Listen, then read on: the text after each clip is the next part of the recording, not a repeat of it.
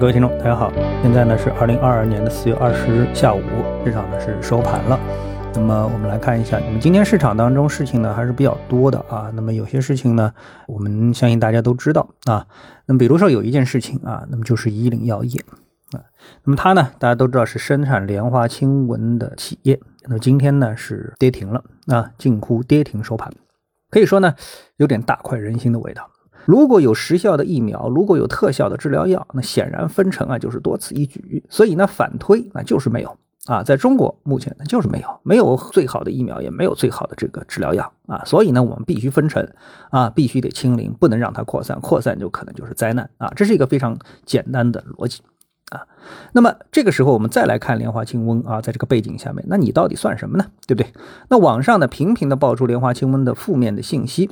啊，比如有物流说啊，我必须花三分之一的运力去配送，啊，那么再加上呢，有消息称莲花清瘟啊，仅仅花了十五天就研制完成，啊，这不是开玩笑嘛？啊，那么我们现在大家都明智开化啊，大家都已经很懂事情了啊，就知道啊，一个靠谱的药啊，什么十五天、一年、两年不经过个一期、两期、三期的临床，那是肯定不能用的，对不对啊？因为这个药吃下去之后啊，那这是。真是人命关天的事情，对不对？这是不能开玩笑的一个事情啊！所以呢，当一系列的真相逐渐发酵的这个王思聪的这个微博被禁言之后，终于呢，人们啊，我打个双引号啊，人们怒了。这个怒呢，不仅是舆论怒，特别是什么？它触动了以岭药业的股票持有者这部分人群慌了。所以呢，今天呢，以近跌停的价格报收。那今天是不是它第一个跌停呢？其实我们看它的价格的话，你就会发现啊。呃，它今天的一个收盘的价格在二十九块两毛七啊，那么它是从四十三块一毛二跌下来的啊，我们从四十块跌到三十块，那差不多呃就百分之二十五啊，也就是将近三分之一已经跌掉了。啊。但是在这个疫情的整个啊贯穿两年的疫情过程当中啊，两这个以岭药业涨了多少呢？它是从六块钱啊涨到了四十多块钱，最低啊六块多钱。啊，那这一波疫情其实涨幅也是很厉害，涨了三倍。但是越是如此啊，越是成为这个大家的一个关注的焦点啊，这个焦点。那么我们来看一下以岭药业它自己本身啊是怎么来回应啊网络舆情的啊？公司呢，并且啊说已经保留了证据，并向相关部门报案。那好，那么这个呢，我们就不去管它了，你去报吧，对不对啊？如果你报的话，那么。肯定就牵涉到大家来自证清白啊！你能不能自证清白呢？因为我们看到啊，很多的这个消息啊等等之类的，它的信息来源啊，呃，特别是有哪一条信息来源呢？就是这个十五天完成莲花清瘟胶囊的这个研制啊，呃，并且我们看到啊，他还又花了十五天，就总共花了一个月，他就啊从研制到获得省药监局的批号，再到进入国家食品。药品监督管理局的药品快速审批通道，总共就花了一个月啊！这是不是一个奇迹呢？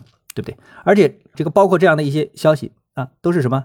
是二零零四年的《中国中医药报》啊公布的文章。所以啊，这这基本上就是铁证如山啊！这事情啊，就是不是说最近有人造谣啊？那是二零零四年。如果是造谣的话，那二零零四年这谣就已经造好了啊！要反推到那一天去自证清白，我觉得这个难度啊实在是太高太高了。那这就已经是历史了啊，这个板上钉钉了啊，没有办法再翻了。好，那么我们关于莲花清瘟呢，相信呢还会成为啊这段时间的这个焦点。为什么？因为疫情不结束，大家对这个各方面的审视啊就不会结束，对吧？